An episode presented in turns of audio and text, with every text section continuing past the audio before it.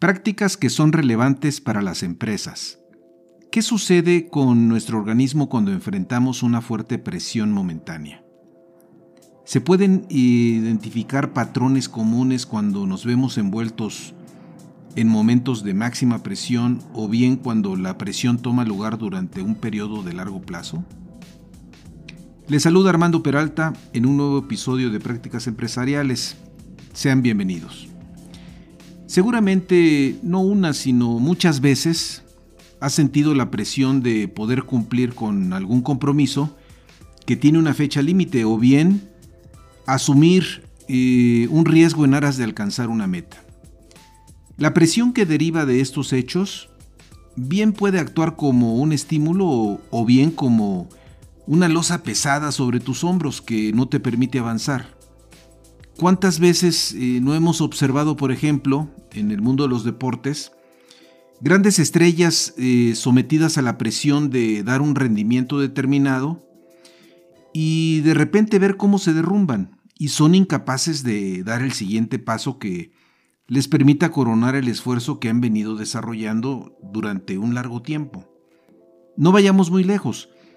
En los pasados Juegos Olímpicos de Tokio, la gimnasta estadounidense Simone Bay y la tenista japonesa Naomi Osaka no rindieron lo que sus fans esperaban.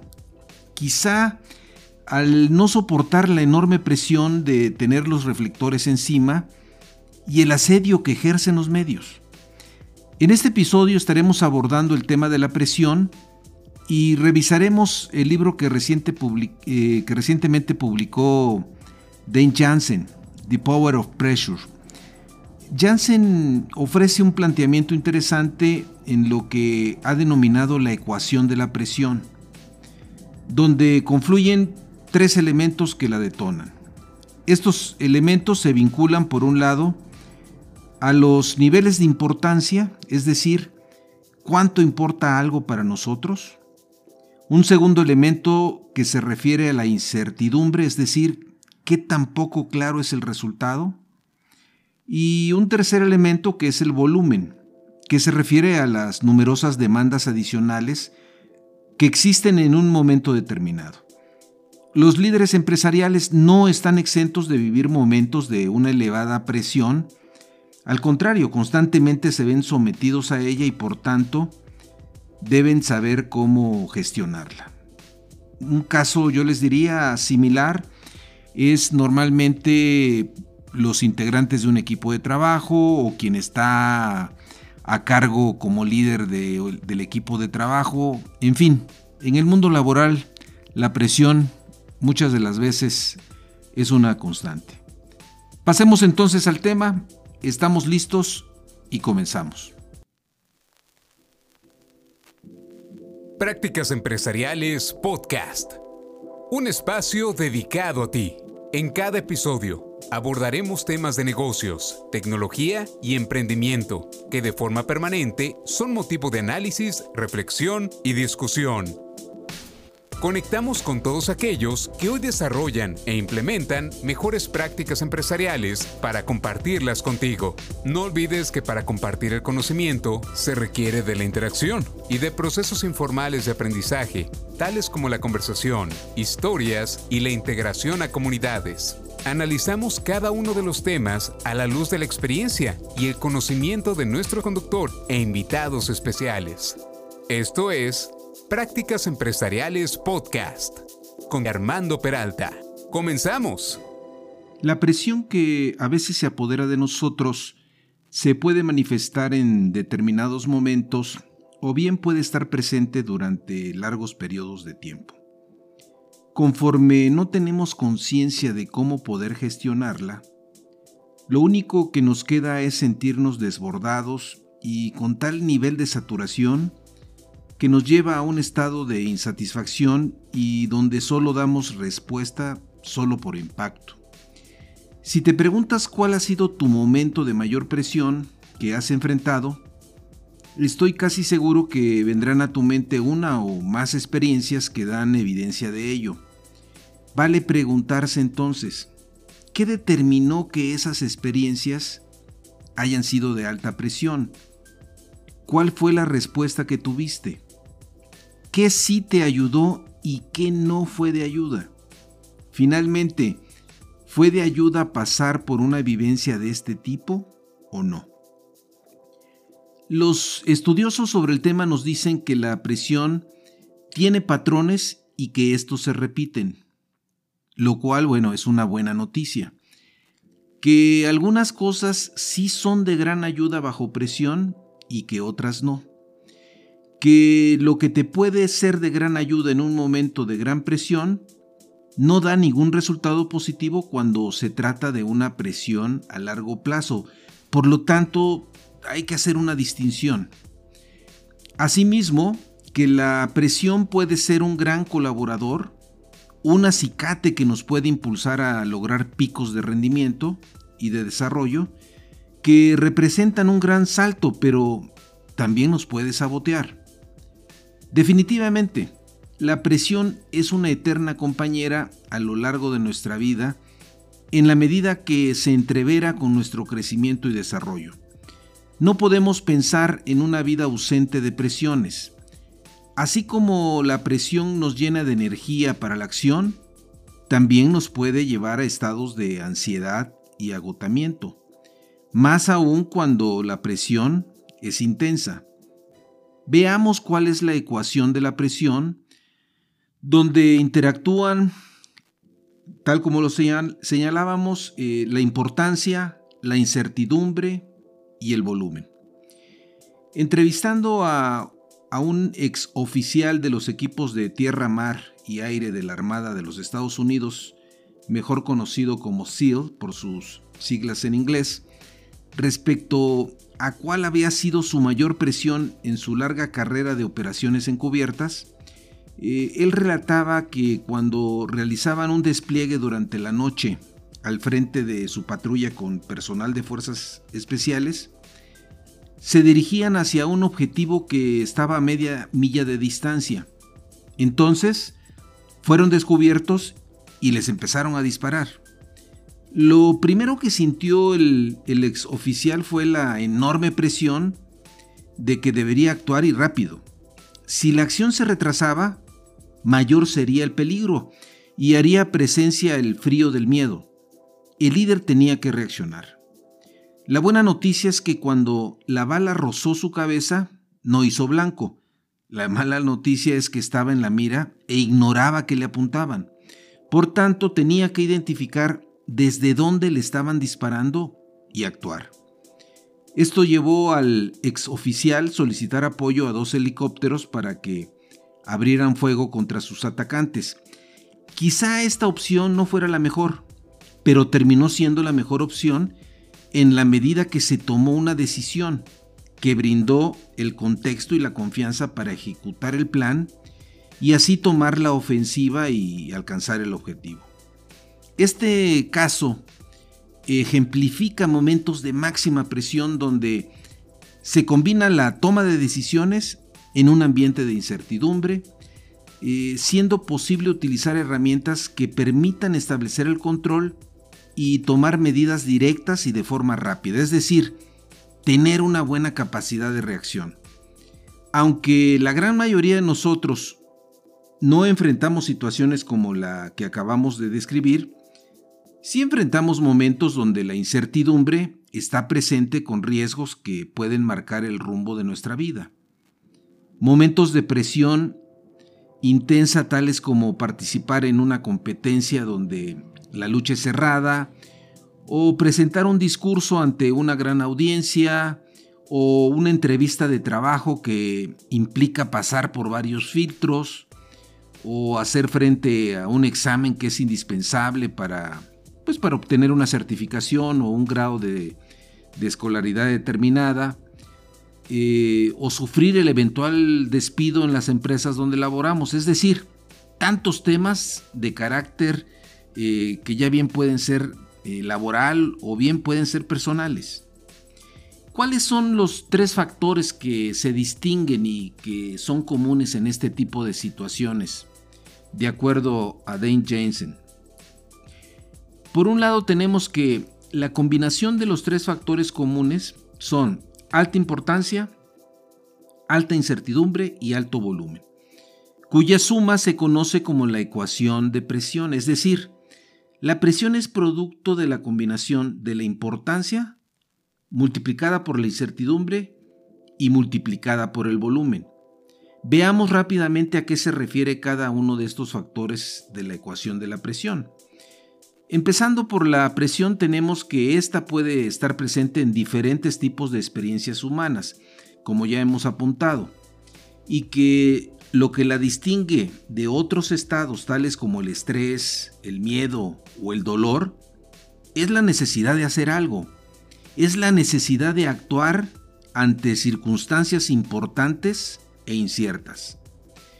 Pasando al primer impulsor de la presión, nos encontramos a la importancia. Cuando algo nos es indiferente, desde luego no nos provoca presión. En cambio, si la situación nos resulta importante, aunque sepamos que en un gran porcentaje el resultado será favorable y un pequeño porcentaje eh, pueda ser adverso, esto nos puede crear angustia. Cuando el resultado de una situación se posterga en el tiempo y donde no tengo una plena certeza de cuál será finalmente este, me puede generar angustia en la medida que ese resultado es importante para mí. Esta importancia es subjetiva, en la medida que soy yo quien codifica como importante el resultado, lo que crea presión. De ahí que debemos separar lo que realmente es importante y lo que es puramente artificial. El segundo impulsor es la incertidumbre, que al combinarse con la importancia detona una presión intensa. Podemos hallar la incertidumbre en momentos cruciales como el que mencionábamos en la historia de Fuego Cruzado, pero también la incertidumbre se puede desarrollar en el largo plazo, lo que socava nuestra capacidad de, pues sobre todo de resiliencia. Resaltar que en el caso de que la importancia sea menor, la incertidumbre pierde el efecto de generar una presión intensa. El tercer impulsor es el volumen que al hacer intersección con la importancia y la incertidumbre, la presión se torna implacable. Cuando se pregunta a las personas cuáles son los desafíos o presiones que afectan su rendimiento, o qué es lo que agota su energía, o qué les produce ansiedad, la respuesta más común y con mayor peso es la falta de tiempo, que viene a ser el alter ego del volumen. Conforme el volumen aumenta, más aguda es la presión. La paradoja de la presión consiste en que la respuesta que nuestro cuerpo da de forma predeterminada nos quita las mismas habilidades que requeriríamos para manejar nuestra respuesta a la misma. La presión nos afecta tanto por el lado de nuestras emociones como por el lado de los patrones del pensamiento. Nuestro campo de atención tiende a estrecharse, lo que pues viene a limitar nuestra capacidad para absorber información. La presión nos dificulta que seamos empáticos, creativos y ágiles. En nuestro mundo, los tres elementos de la presión toman mayor fuerza ya que cotidianamente estamos siendo bombardeados por correos electrónicos, mensaje que recibimos a través de aplicaciones de mensajería instantánea, mensaje a través de herramientas de comunicación en equipo, conferencias remotas, que en su conjunto crean un flujo permanente de información que a veces pues, nos agobia. Veamos cómo aplica la ecuación de presión. La presión la podemos encontrar bajo dos modalidades. Una que corresponde a esos momentos donde la presión es máxima, como si fuera una ráfaga de extrema importancia e incertidumbre. Y una segunda donde nos encontramos con largos periodos de volumen que se van mezclando, eh, tanto la parte de importancia e incertidumbre, a lo largo del camino. En ambos casos, pues indudablemente es indispensable que sepamos gestionarla. Debemos entender que resultaría agotador tratar de eliminar en el largo, en el largo plazo la incertidumbre. Tenemos que aprender que la incertidumbre es inevitable y que siempre nos estará acompañando. Cuando sentimos presión, la reacción de nuestro cuerpo socava nuestra capacidad de respuesta. La presión es una experiencia interna, se encuentra en la respuesta a una situación, no a la situación a sí misma. Eh, cada quien puede tener una respuesta a situaciones que pueden producir presión, tales como el cumplimiento de una cuota de ventas o aprobar un examen o una certificación, a modo de ejemplo, ¿no? ¿Qué es lo que sucede en nuestro interior cuando se crea una sensación de presión? Según los avances que se han registrado, la experiencia de la presión puede ser tanto psicológica como física. La biorretroalimentación, que es una técnica que se emplea para controlar las funciones fisiológicas del organismo humano y nos ayuda a recibir información de las respuestas del cuerpo cuando se ve sometido a la presión y mide pues primordialmente cinco modalidades. Por ejemplo, cuando sufrimos de estrés, respiramos más rápido, la frecuencia cardíaca cambia, sudamos más, nuestros hombros se levantan y nuestros músculos se ponen tensos, lo que afecta nuestro rendimiento y la temperatura periférica que sentimos en nuestras manos o pies y que queremos que suba pero más bien disminuye, ya que toda nuestra sangre se redirige a nuestro corazón. Esas respuestas físicas están conectadas en un nivel muy básico y no resulta tan fácil contrarrestarlas. Por otro lado, tenemos la neuroretroalimentación que nos ayuda a ver lo que está pasando en nuestro cerebro mediante el apoyo de electroencefalogramas que ayudan a medir la actividad cerebral en tiempo real, aunque de forma no perfecta. Son cuatro las frecuencias que se pueden medir mediante un electroencefalograma, a saber, las ondas delta que dominan durante el sueño, las ondas teta que acompañan en la parte más ligera del ciclo del sueño, las ondas alfa que se asocian a un estado lúcido y meditativo, y las ondas beta cuando estamos despiertos, alertas y pensando. Justamente estas ondas beta se pueden mover en un rango de 12 a 38 hercios y en donde conforme mayor sea el número, tendremos un cerebro que procesa continuamente. Esto sucede cuando estamos acostados y continuamente nos estamos dando vueltas con el cerebro que se acelera para conciliar el sueño. Es un momento en que pensamos que algo es importante. Es cuando los atletas tropiezan con los obstáculos por estar pensando demasiado en las habilidades. La presión, desde luego, pues está presente. Es importante señalar que la forma en que enmarcamos los eventos influye en gran medida la importancia que le damos a las cosas. Tenemos que aprender a controlar nuestro cuerpo si es que queremos avanzar con lo que está pasando en nuestro cerebro. En este sentido, la respiración profunda es de gran ayuda. ¿Y qué sucede si no controlo que los latidos de mi corazón se aceleran y son fuertes y en mi cerebro predominan las ondas beta en un nivel alto? Bueno, simplemente observaré cómo mi, mi rendimiento pues disminuye. Y este cuadro se mantiene durante un periodo amplio y si continúa tal cual, pues terminará terminará afectando mi salud.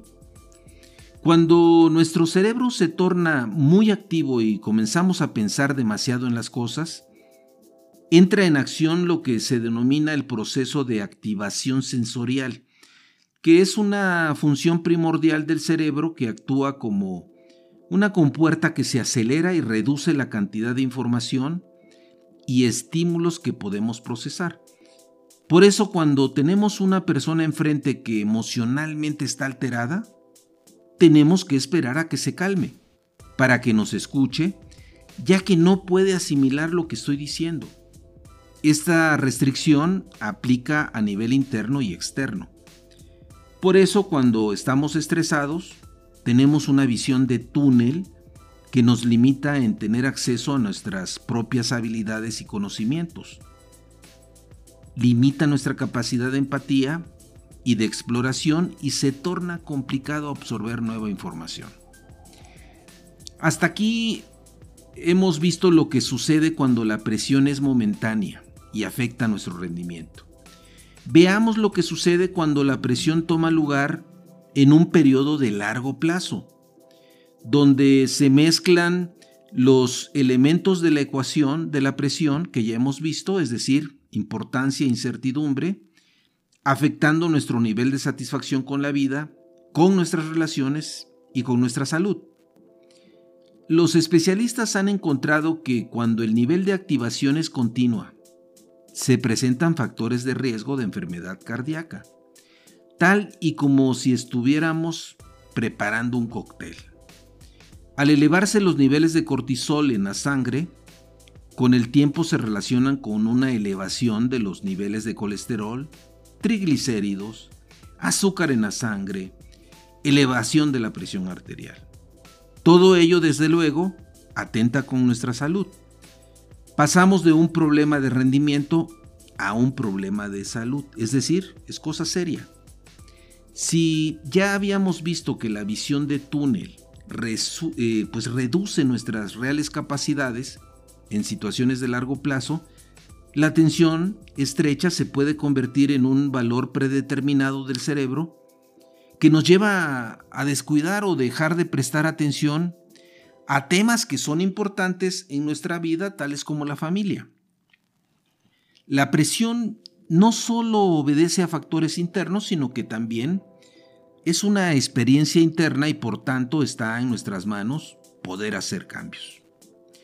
Bajo esta línea es recomendable para aquellos que tengan interés en conocer cómo el estrés puede ser nuestro mejor aliado, visitar el sitio de TED donde Kelly eh, McGonigal eh, imparte una charla que se eh, intitula How to Make Stress Your Friend, es decir, cómo puedo hacer del estrés mi mejor amigo, ¿no?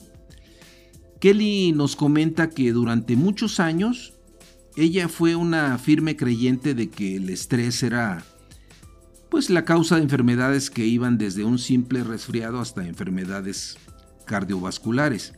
Sin embargo, su, opinión y perspectiva pues, han cambiado eh, rotundamente, afirmando que nuestra experiencia con el estrés va de la mano en la forma en que pensamos y actuemos en torno a él.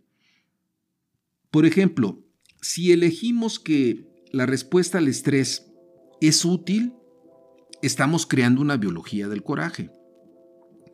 Tenemos que aprovechar que bajo condiciones de estrés tendemos a buscar ayuda y nos hace más sociables en la medida que bajo estrés liberamos una neurohormona conocida como oxiticina que afina los instintos sociales de nuestro cerebro, mejorando nuestra empatía y disposición de ayudar a la gente.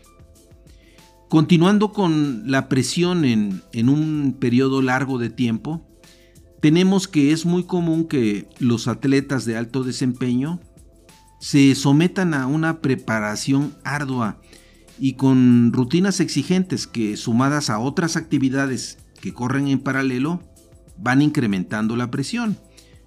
Los atletas que, por ejemplo, se preparan para participar en Juegos Olímpicos tienen un volumen de entrenamiento elevado con un ritmo que exige intensidad. Este es el largo recorrido que no solo los atletas invierten como una fase de preparación para enfrentar momentos de máxima presión, también lo podemos observar en la preparación previa que requerimos, por ejemplo, para hacernos y consolidar un cliente o prepararnos para un examen profesional, en fin.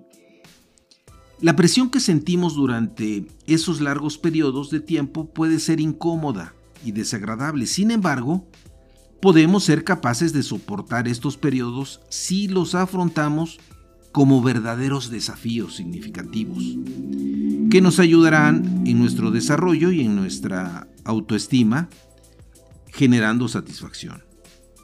Llegado el momento de máxima presión, pues tenemos que dar todo lo que somos capaces de hacer. Ya no se trata de ganar o perder. El propósito es rendir todo lo que está en nuestras propias habilidades en lugar de encogernos en, ese, en ese momento. Cuando la máxima presión se nos viene encima, esta consta de dos partes, la presión de la anticipación y la presión del rendimiento. En la medida que gestionemos la anticipación, estaremos gestionando pues de manera efectiva la presión. Para ir cerrando, Dan Jensen eh, señala que lo ideal es que seamos capaces de mantener el rendimiento a largo plazo y de ser mejores en los momentos de máxima presión, es decir, personas ambidiestras a la presión. Suena fácil, pero bueno, puede ser posible lograrlo. Lograrlo significa que puedes aceptar los desafíos y que redundan en una vida rica, significativa y exitosa. ¿Qué es lo que no deberíamos de perder de vista? Desde luego las tres causas que ya hemos mencionado como detonantes de la presión, es decir, la importancia, la incertidumbre y el volumen. Veamos, eh, tratándose de la presión en los periodos de largo tiempo, deberíamos de considerar para cada una de las causas alguna de las siguientes tres tácticas. Primeramente, conectarse de por qué es importante para tenerlo presente en un horizonte de largo plazo y de que la importancia se mantenga y no perder el rumbo. En segundo término, aceptar que la, pues la incertidumbre es inevitable en el largo plazo, adoptar una mentalidad que abarque la incertidumbre es clave para aceptar que existen cosas que están fuera de nuestro control y lo cual no debe de afectar nuestro optimismo para el futuro. Y en tercer lugar, alimentarse y recuperarse para que nuestro cuerpo se encuentre en forma. De no ser así, eh, nuestro cuerpo difícilmente podrá mantenerse en un recorrido largo la energía y el suficiente sueño, pues sirven de soporte para la presión a la que estamos siendo sometidos. Por lo que corresponde a los momentos de máxima presión, resulta primordial considerar, primero, ver lo que no está en juego, es decir, valorar lo que no cambiará independientemente de cuál sea el resultado ya que la tendencia más común cuando enfrentamos momentos de máxima tensión es a sobredimensionar lo que está en juego, perdiendo de vista la imagen completa de lo que está sucediendo. Si aprendemos a reconocer tanto lo que está en juego como lo que no está en juego, tendremos mejores condiciones para regular nuestras emociones y así alcanzar un mejor desempeño en esos momentos críticos. Segundo, para atenuar la incertidumbre, la mejor opción es tomar acción directa. Es importante identificar lo que podemos controlar para luego enfocarnos en hacer progresos. Tenemos que separar lo que sí puedo controlar de lo que no es posible controlar. La acción es la mejor respuesta para avanzar en un momento de máxima presión. Tercero, cuando el volumen nos abruma en un momento de máxima presión, lo primordial es hacer a un lado los distractores. Al eliminarlos hacemos a un lado todo aquello que no se relaciona con el desempeño, pudiendo lograr un enfoque total y completo. Y como última recomendación, tratar en la medida de lo posible crear un espacio entre el momento que se dispara la presión y la respuesta que estamos dando. Cuando se presentan estas situaciones de presión, ya sea momentánea o en un periodo de largo plazo, existe un punto de arranque que representa lo que estoy pensando y sintiendo y un punto de cierre que representa lo que hago. Generalmente vamos del punto de arranque al punto de cierre y no damos oportunidad a un punto intermedio en donde podamos observar y elegir qué queremos hacer. En la medida que este punto de conciencia esté presente, nuestras respuestas serán más productivas. No debemos quedar atrapados por nuestro cerebro primitivo donde no hay espacio para que podamos tomar conciencia y únicamente reaccionar. Tenemos la capacidad de crear ese espacio, es decir, dar un paso atrás y observarnos. Pensar en lo que estamos pensando, observar lo que sucede a nuestro cuerpo. Esa posición de observación es lo que muchos llaman atención plena o conciencia activa.